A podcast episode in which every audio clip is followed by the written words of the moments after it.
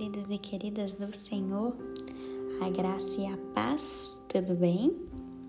Hoje o tema do nosso devocional é os tesouros no céu. E para a gente falar um pouquinho sobre esse tema, nós leremos a palavra do Senhor no livro de Mateus, capítulo 6, os versículos de 19 a 21. Diz assim. Não se preocupem em acumular riquezas aqui na terra, onde a traça e a ferrugem destroem, e onde os ladrões arrombam, arrombam e roubam. Guardem sim tesouros preciosos no céu, onde a traça e a ferrugem não destroem, e onde os ladrões não arrombam nem roubam. Porque onde estiver o seu tesouro, aí estará também o seu coração. Grave, queridos, esse último versículo, versículo 21, que diz: Porque onde estiver o seu tesouro, aí estará também o seu coração. Eu ouvi uma história e eu fiquei assim muito encafifada. Ouvi uma história de um fazendeiro que tinha escondido 12 mil dólares num monte de feno, num monte de capim só que infelizmente esse monte de feno, esse monte de capim, eles foram ruídos por ratos. E os ratos destruíram quase um terço da poupança desse fazendeiro, porque ele tinha escondido o dinheiro dele ali no meio daquele monte de capim.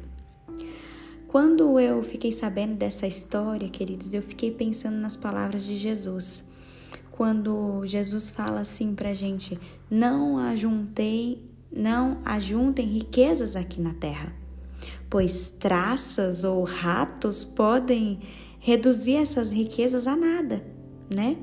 E também a gente vê a palavra de Deus falando que a riqueza ela pode se tornar um chamariz para ladrões e, e a gente consegue entender que o que nós armazenamos aqui, queridos, é temporário. Por isso, hoje eu quero te encorajar para que você se volte para a palavra. Em Colossenses, capítulo 3, versículo 2, diz bem assim: pensemos nas coisas lá do alto, não nas coisas que são daqui da terra. Queridos, grave isso, a eternidade nos ajuda a evitar que sejamos consumidas por coisas temporárias. Mas você pode estar se perguntando assim, Ayla, como que eu vou evitar que a minha conta bancária receba a minha maior atenção? E aí, queridos, eu quero falar aquilo que Jesus nos ensinou.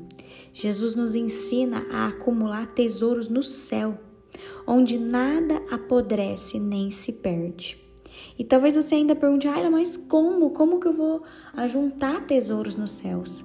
A palavra, a palavra de Deus, queridos, lá em 1 Timóteo, é, capítulo 6, os versículos 18 e 19, fala para que nós sejamos ricos em boas ações, que nós sejamos generosos, prontos a compartilhar o que nós temos. Lembre-se disso, os atos de bondade e amor são a nossa verdadeira riqueza. E se talvez isso não for o suficiente para satisfazer esse nosso querer, né, por por permanente abundância, queridos, que nós possamos investir no nosso relacionamento com Deus. Grave isso, quanto mais íntima for a nossa comunhão com Deus, menos nós nos preocuparemos com os bens transitórios desse mundo. Grave isso, quanto mais íntima for a nossa comunhão com Deus, menos nos preocuparemos com os bens transitórios desse mundo. Em nome de Jesus, que hoje nós possamos manter o nosso coração no lugar certo, acumulando tesouros no céu, que nós não sejamos consumidas com, com aquilo que a gente tem aqui na terra e ficar com os olhos nisso, ficar com os olhos em cima daquilo que o outro tem, a casa que o outro tem, os bens que o outro tem. Ah, porque a história da grama do vizinho é mais verde? Nada disso, queridos. Todas as coisas desse mundo são passageiros, mas nós devemos ajuntar, armazenar tesouros no céu, porque lá nada vai destruir esses tesouros, Esses tesouros não vão apodrecer, não vai acontecer nada com eles, eles estão lá guardadinhos até a eternidade. Amém, queridos? Que hoje, nesse dia, nós possamos pedir intimidade para o Senhor, um relacionamento profundo e que o Senhor nos ajude a não sermos consumidas por coisas materiais nesse dia. Em nome de Jesus, amém. Feche os seus olhos que eu quero orar com você. Papai, obrigada, Senhor. Obrigada, meu Deus, porque dia após dia o Senhor nos ensina. Perdoa, Deus, pelas vezes em que a gente sentiu inveja. Perdoa, Pai, pelas vezes em que a gente se prende tanto ao nosso dinheiro. Nos perdoa, Senhor, pelas vezes em que a gente fica tão fissurado em olhar nossa conta bancária. Nos perdoe, Pai. Nós queremos declarar que a nossa vida pertence ao Senhor.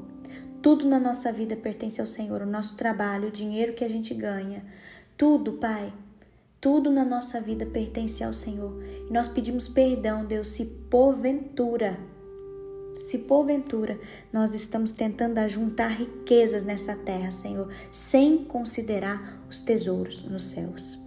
Ah, Senhor, ajuda-nos, ó Pai a sermos generosos, prontos a compartilhar o que nós temos. Senhor, ajuda-nos, ó Pai, a ter intimidade com o Senhor. Nós queremos um relacionamento profundo com o Senhor. Nós queremos ter um, um, uma íntima comunhão com o Senhor, Pai, para que a gente não se preocupe tanto com os bens transitórios desse mundo, Senhor.